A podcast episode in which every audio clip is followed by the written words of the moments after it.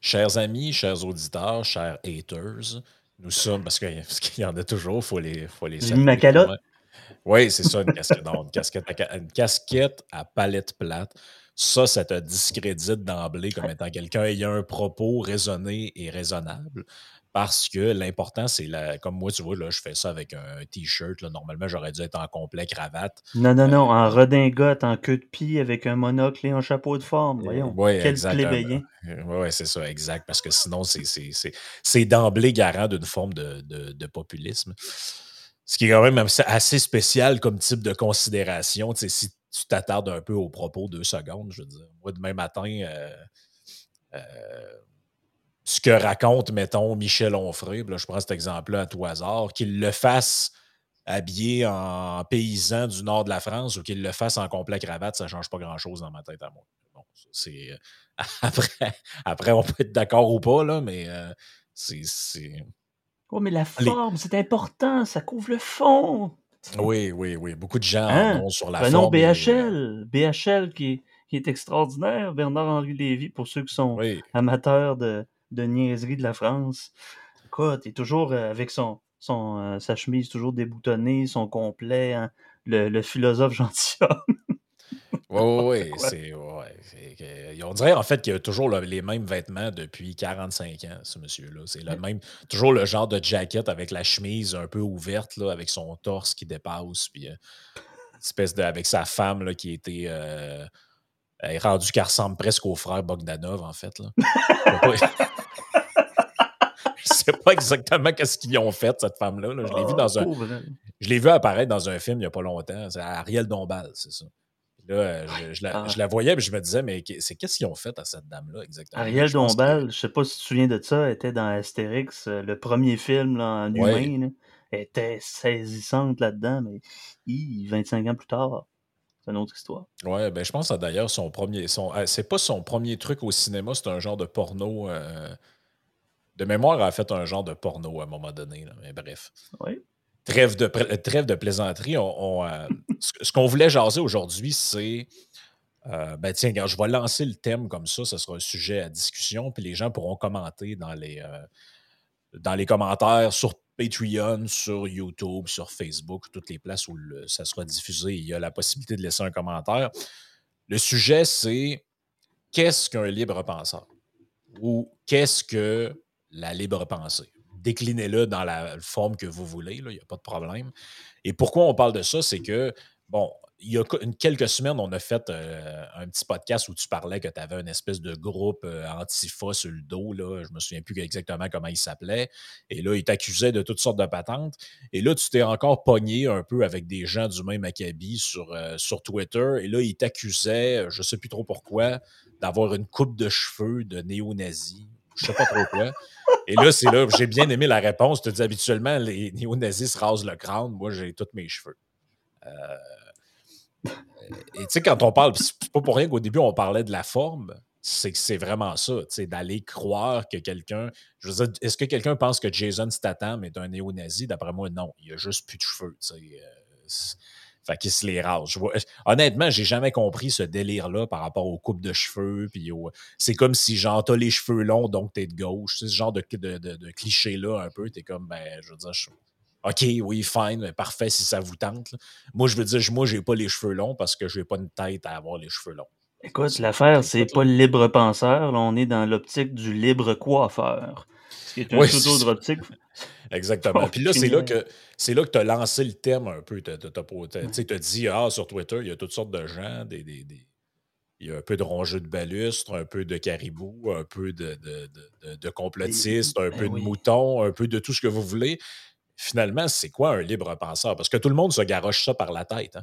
Ah, vous, Mhm. vous êtes des moutons, vous répétez toute la même affaire. Ah, ça. vous, vous êtes des anti-toutes, des anti-sciences, des anti-telle affaire. Et personne ne se donne réellement la peine euh, d'examiner ce que les autres ont à raconter. Tu vois, pas plus tard qu'avant qu'on commence, je voyais, j'avais une notification. puis honnêtement, déjà, des fois, les gens en passant qui m'écrivent Si je vous réponds pas, c'est pas parce que je vous aime pas ou que j'ai pas envie de vous répondre, c'est parce que 80%, des notifications passent dans le beurre. Je veux dire, je suis rendu à, ça, à 14 000 abonnés sur Twitter. J'ai pas, je peux, c'est impossible.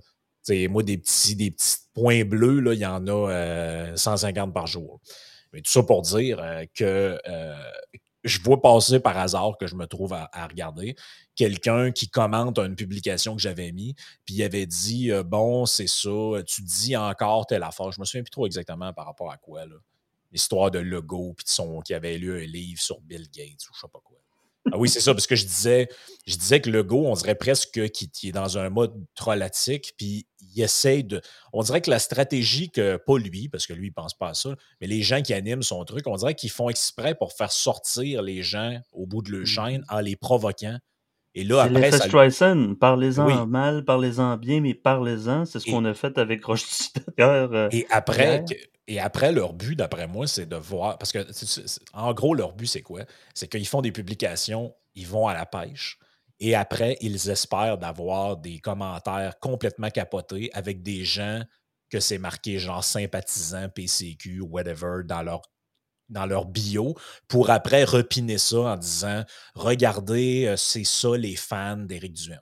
Tu comprends? Ben Donc, moi, je. drapeau pirate parce qu'ils sont ben Exactement, exactement. Donc là, moi, je dis arrêtez de. Ben, arrêtez d'un, lui, il devrait arrêter de leur donner à manger ou les 40 000 personnes qui, gèrent ces réseaux sociaux. Mais les autres, arrêtez de tomber dans le panneau, de toujours aller au bout de votre corde sur la moindre publication parce que ça leur donne du jus pour dire que vous êtes agressif, que vous êtes euh, méchant, que vous êtes ci, que vous êtes ça. Et là, quelqu'un en dessous me dit dans les commentaires. Euh, ah, t'es encore en train de dire telle affaire euh, déçue, blablabla. Puis là je, là, je me suis posé la question suivante. Je me disais, si tu écoutes ce que je fais, ce que vous faites à Agora, ce que Yann euh, fait, ce que Vincent fait, c'est parce que tu euh, apprécies une certaine honnêteté, tu apprécies une certaine intégrité. Ce que tu ne veux pas entendre, ce que tu as envie d'entendre, tu veux entendre ce qu'eux ont à dire. Mais si ce que tu veux, euh, comme consommateur de contenu, c'est consommer du contenu que des gens répètent 100% des choses que tu veux qu'ils disent, sans quoi tu menaces de te désabonner ou de mettre des commentaires négatifs ou whatever. Moi, moi, pour moi, ça dénote pas quelqu'un qui est un libre penseur ou un libre esprit. Ça dénote quelqu'un qui a envie de se faire bourrer le mou. mais non, mais attends, euh, Franck, l'affaire, c'est que ce ne sont pas des moutons. Hein, il faut comprendre ça. Ah, parce qu'ils pensent par eux-mêmes tout en euh, se rentrant dans la gorge les dogmes, les pensées déjà prémâchées de leur gourou. Puis en passant, ça va autant des comploteux avec les petits casques d'aluminium que ça vaut pour les control freaks. Parce que ces gens-là, ce sont des frénétiques, ce sont des zélos. C'est ça, ben des zélos? des zélotes. Ça, a été ça quand, on a, quand j'ai fait avec Yann le podcast où on parlait du procès d'Alex Jones en diffamation. Écoute, les messages qu'on recevait, c'était complètement capoté. Là. puis moi, je l'ai dit, en plus, je l'ai dit dans le podcast. Je dis, moi, j'ai pas de problème. Moi, j'ai rien contre lui personnellement. Je consomme pas vraiment ce qu'Alex Jones fait. Je, trouve ça. Le style me plaît pas. Le fond euh, qui euh, bouffe à tous les râteliers du complotisme me plaît pas non plus. Euh, il y a certaines affaires que j'ai vues au fil du temps où je me suis dit, ah, OK, là, là-dessus, il est peut-être on target. Mais le reste du temps, ça me plaît pas vraiment. Mais j'ai jamais dit que c'est un débile. J'ai jamais dit que les gens n'avaient pas le droit de l'écouter, whatever. Mais là, comme sur un point précis, tu dis pas exactement ce que la personne qui écoute s'attend à attendre, à entendre, là, ça fait plus.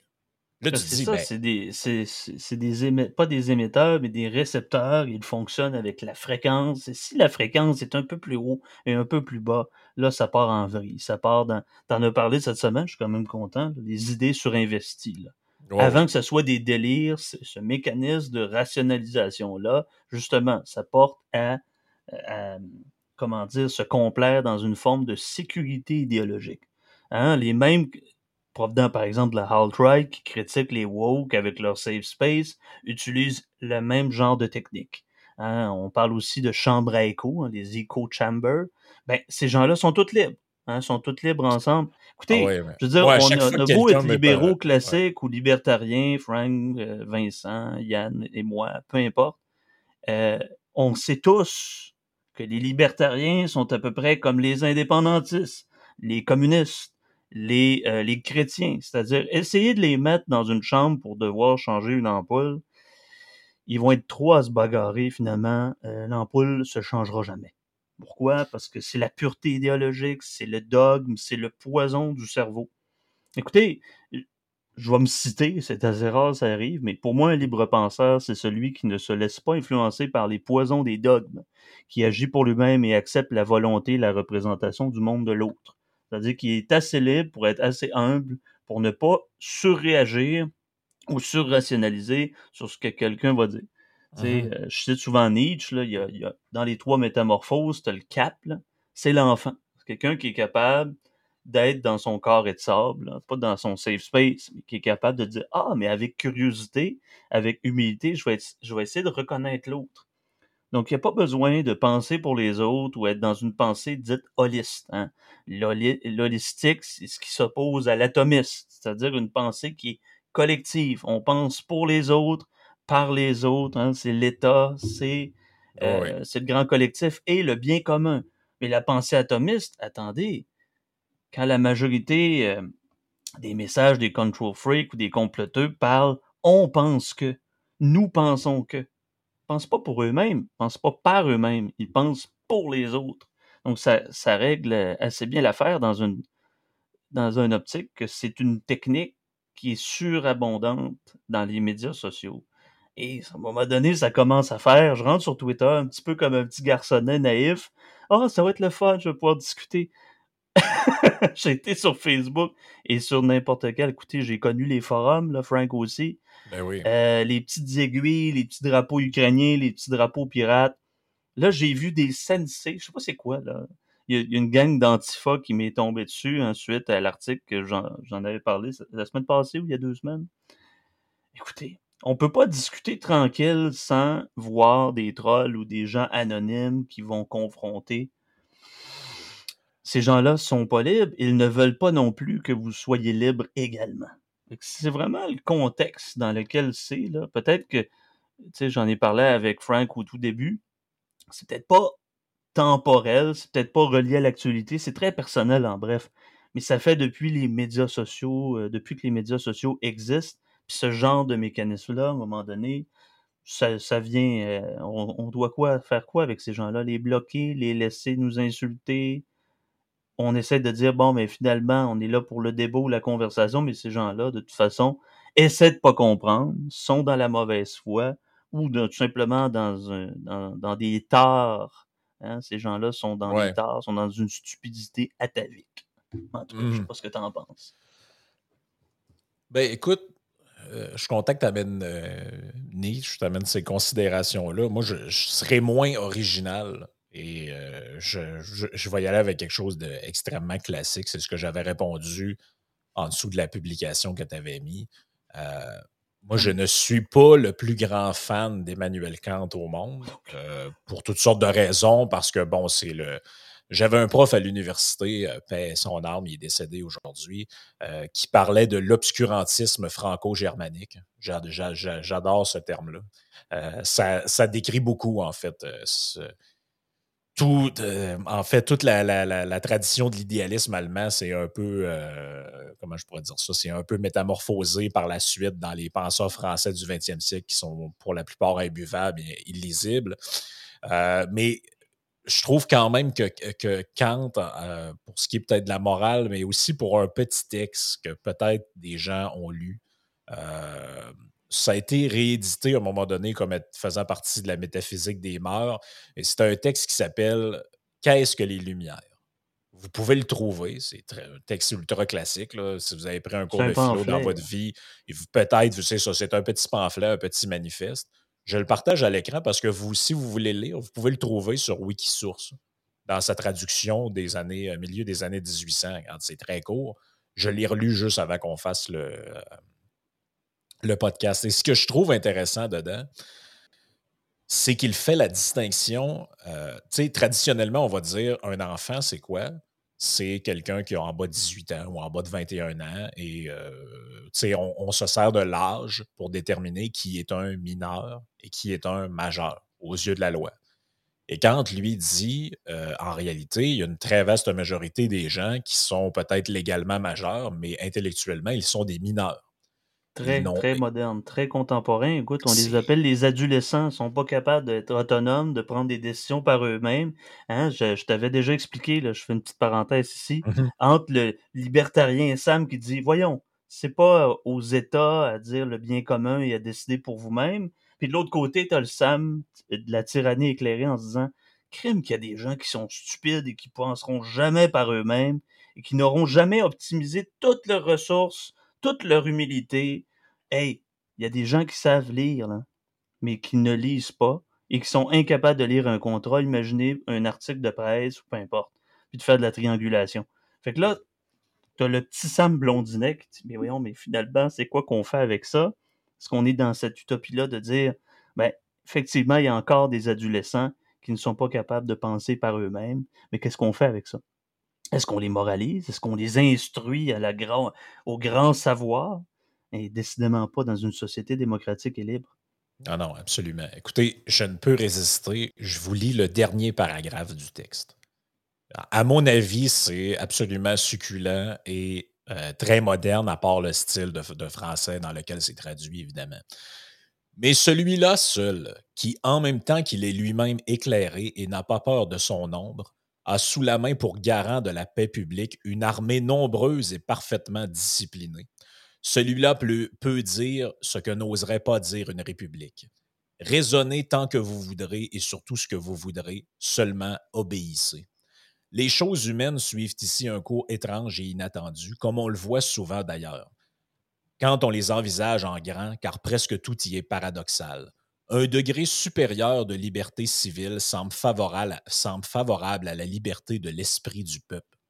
Et pourtant, lui oppose des bornes infranchissables. Un degré inférieur, au contraire, lui ouvre un libre champ où il peut se développer tout à son aise.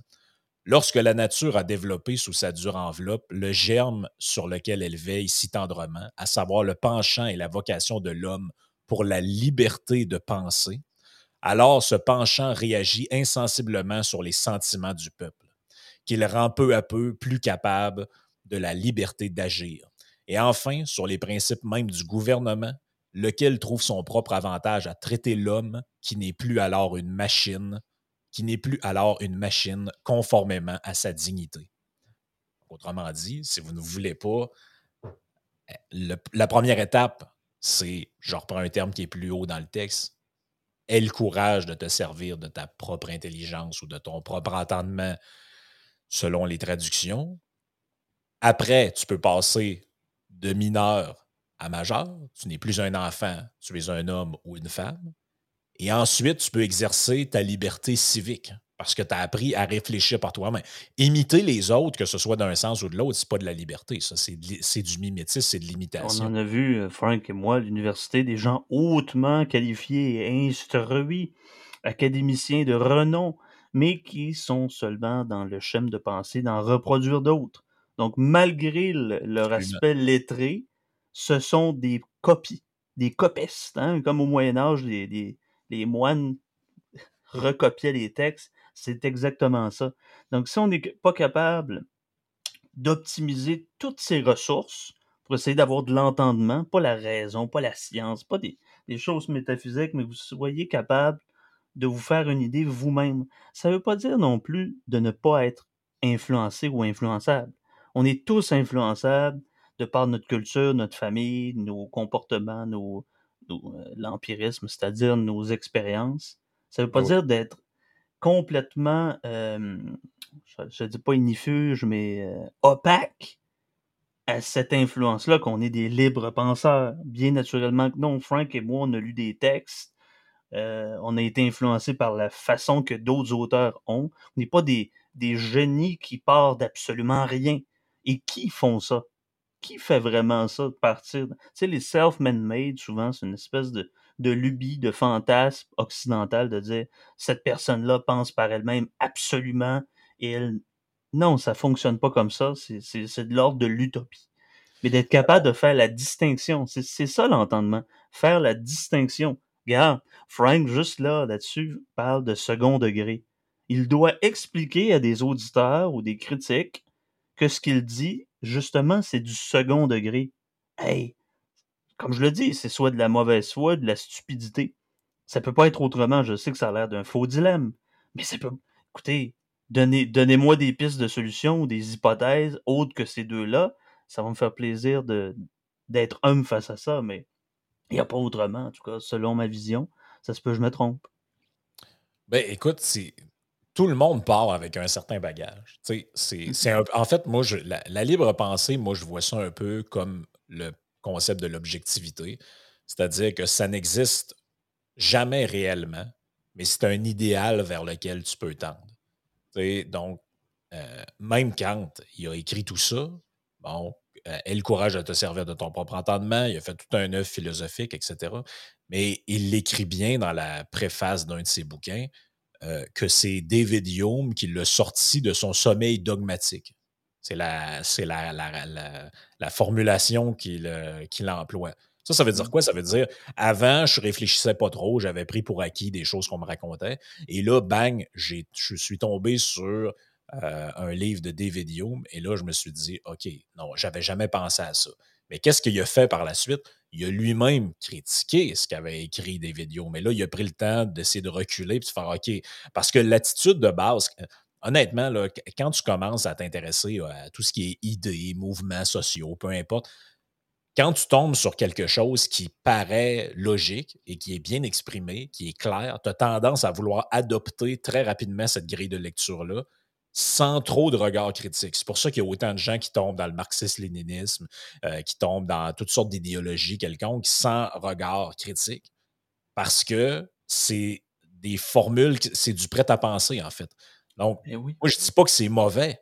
C'est bon de, s'intéresser à toutes ces affaires-là, que ce soit de lire. tu parles de prêt à penser, là. Prêt à penser, c'est comme du prêt à porter. C'est facile, c'est déjà à votre mesure. C'est pas du sur-mesure, mais c'est déjà à votre mesure, du moins par défaut. Donc, le marxisme-léninisme, peu importe, il y a des idées. Même le libertarianisme correspond à un genre de romantisme. Hein, c'est quelque chose d'exaltant à la liberté, autant que le marxisme-léninisme est, est, exaltant dans l'idée révolutionnaire. On est radical, on est radicaux, on est jeune, on est un peu comme aller, aller lire les trois métamorphoses de Nietzsche, je fais juste en parler. On dirait que j'ai jamais lu un livre de ma vie à part celui-là. Mais c'est ça, c'est le lion du le lion de Nietzsche, autrement dit, c'est lui qui est révolté, c'est l'antivax, c'est le comploteux, c'est le libertarien, c'est le marxiste, c'est le, c'est le rebelle parce qu'on est dans une mécanique d'opposition. Il y a quelque chose de, de pugnace, de guerrier, de, de, de, même à la limite de, bon, on m'a perdu. Oh, non, c'est correct.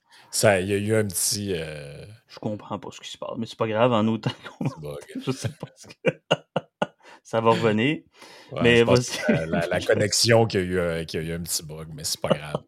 mais euh, même tu parles de Nietzsche, mais même Nietzsche, à un moment donné, moi, à mon humble avis, tombe légèrement là-dedans.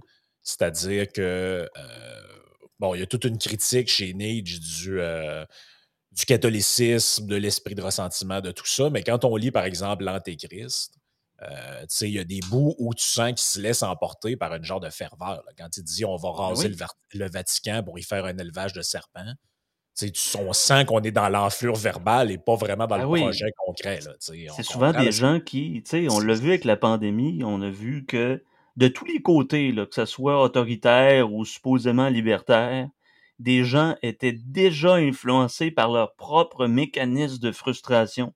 Des gens du ressentiment, des gens de l'amertume, des gens qui ont peut-être même pas de sexe et qui vivent des frustrations au travail dans leur propre couple.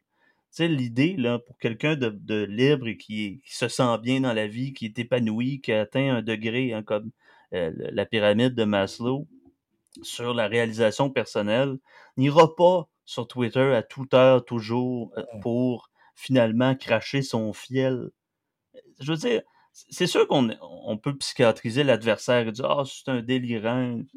C'est pas l'idée de la psychiatrisation de l'adversaire ou de celui qui vous critique, mais essayer empathiquement de voir mais qui on a en avant de soi? Mais pourquoi autant de fiel, d'immondice ou de, de haine?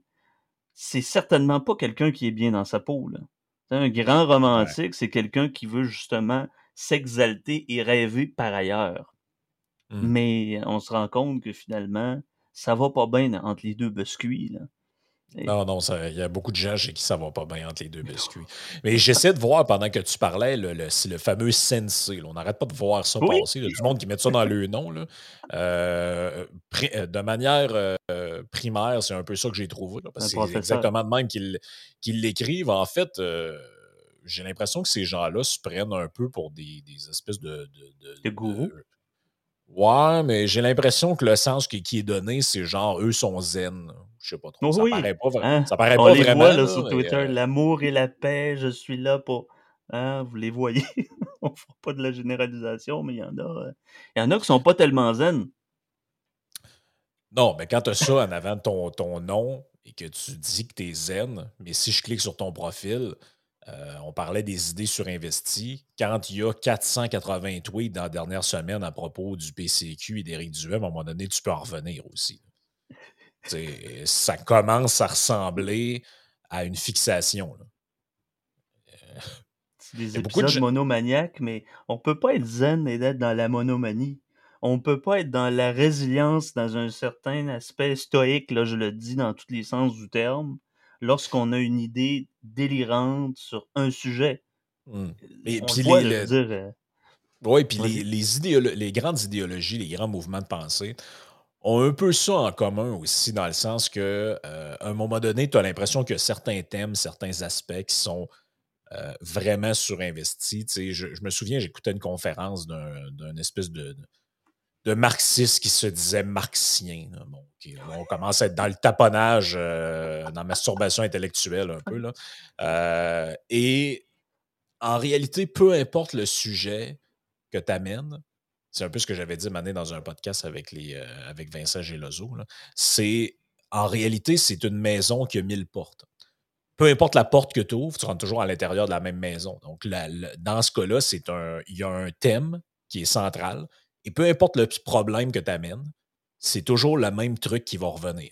Donc là, c'est euh, la lutte des classes et l'apparition de l'argent de manière historique. Quand l'argent est apparu, là, c'est le concept d'aliénation, la dialectique du maître et de l'esclave. Puis là, tu es comme, OK, mais euh, je veux juste te rappeler qu'il y a trois secondes, on parlait du problème des enfants qui font de l'anxiété. Et là, tu as réussi par je ne sais pas trop quelle manie euh, par je sais pas trop quelle ruse de la raison, pour faire un jeu de mots, à me ramener à l'origine de l'argent à l'époque de, euh, de Périclès. Le, monomaniaque, le, monomaniaque, euh, c'est aussi le monocausal. On pense qu'il y a une seule faille, c'est un seul grand problème qui est finalement à la source de tous les autres. Oui, là, c'est à l'époque de dans la Grèce de Clistel et Solon, je sais pas trop quoi. Là, est apparu le premier échange de tel type. Là, t'es là, OK, ouais, ouais, ouais, ouais. L'origine du mal. Oui, et là, de tout ça en découle. En fait, c'est en fait, c'est un type de pensée qui fait beaucoup penser à la logique du péché originel. Tu sais, c'est. Euh, eh, à un moment donné, quelqu'un prend le fruit défendu. C'était pas une pomme, c'était un fruit. Euh, et là, euh, découle, là, on ouvre la boîte de Pandore du péché originel, et là, tous les gens, même aujourd'hui, sont souillés par cette, euh, cette affaire-là. Là, tu te dis, ben, ça ressemble quand même pas mal à cette espèce d'idée-là, là, comme il y a un genre de péché originel qui est la création de l'argent. Ça m'arrive aussi. Là avec mon, mon petit concept là, un peu pompeux de l'agro-catholicisme. Je voulais qu'il en parle cette semaine. J'en ah, parlerai pas, là, il reste pas longtemps, mais bref, j'avais parlé avec un caribou, puis c'était quand même assez particulier. La personne, le, vieux boomer caribou, voulait rien entendre. Puis bref, ça, s'est fini là. Mais on dirait que dans la culture, une forme, on parle de zeitgeist, là, la pensée du moment, où ce que ça transcende quasiment toute la, toutes les formes de pensée ou de toutes les les façons qu'on peut s'exprimer politiquement part de cette culture-là, la, honte du riche, puis l'espèce de, complexe de la victime chez le Québécois. Écoutez, je suis pour l'indépendance nationale. Puis je pense aussi que c'est des torts. Que ce genre de, ce, genre d'utopisme-là est loin d'être c'est loin d'être victorieux, là. C'est loin d'être auguste, puis c'est loin de chanter les lendemains que chantent, à part de parler de défaite absolument. Et on dirait que ça part depuis bien longtemps. Ça se peut, je me trompe. Ça se peut qu'il y ait d'autres choses aussi. Les gens ne sont pas tous pareils non plus. On, peut avoir ce, on peut avoir cette tendance-là de dire Ah, les gens. Hein, moi, je suis brillant, les gens. Hashtag les gens. moi et les autres il faut faire attention avec ce genre de choses-là aussi. Oh oui, c'est sûr. C'est sûr qu'il faut faire attention avec ce genre de, raccourcis-là. Euh, on invite les gens à commenter en dessous du podcast, que ce soit sur Patreon, si vous voulez nous rejoindre, patreon.com slash isénéchal, et sur YouTube, sur Facebook. Expliquez-nous expliquez pourquoi. Euh, expliquez-nous, premièrement, c'est quoi pour vous penser par soi-même ou être un libre penseur? Pensez-vous en être un ou en être une? Et pourquoi? je, suis curieux d'entendre ça parce que je me suis tellement fait souvent répondre ce genre de truc-là. Euh, tu sais, ça se garoche de la boîte. Un est un mouton, l'autre est un conspi ou je sais pas quoi.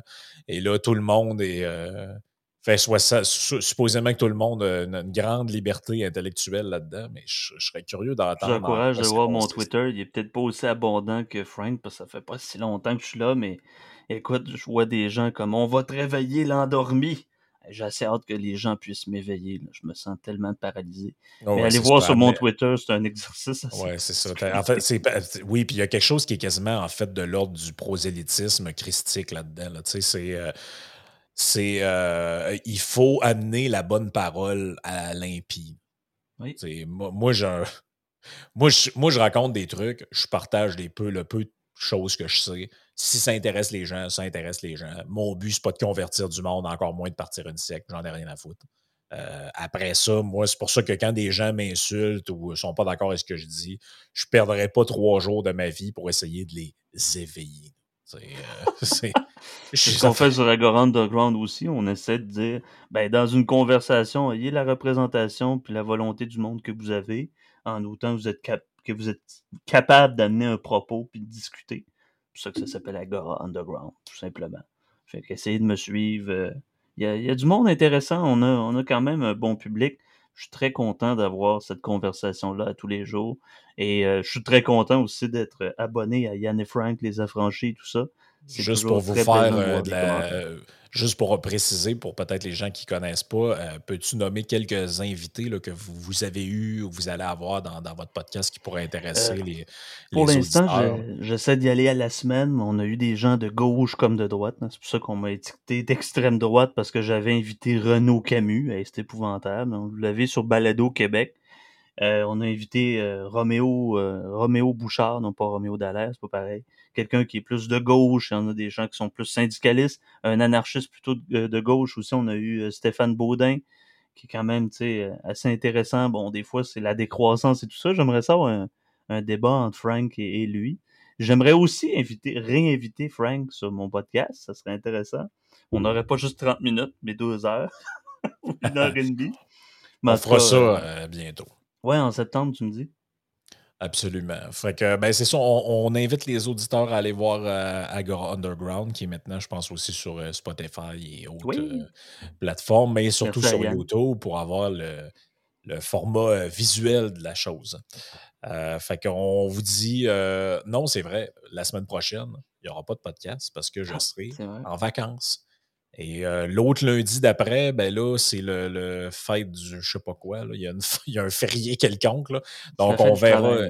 Ouais, quelque chose comme ça. Fait qu'il est possible, les amis, que vous ayez une, euh, une pause de peut-être une ou deux semaines au podcast. Ne vous en faites pas. Nous n'aurons pas disparu. Nous serons que de retour plus fortement et euh, plus.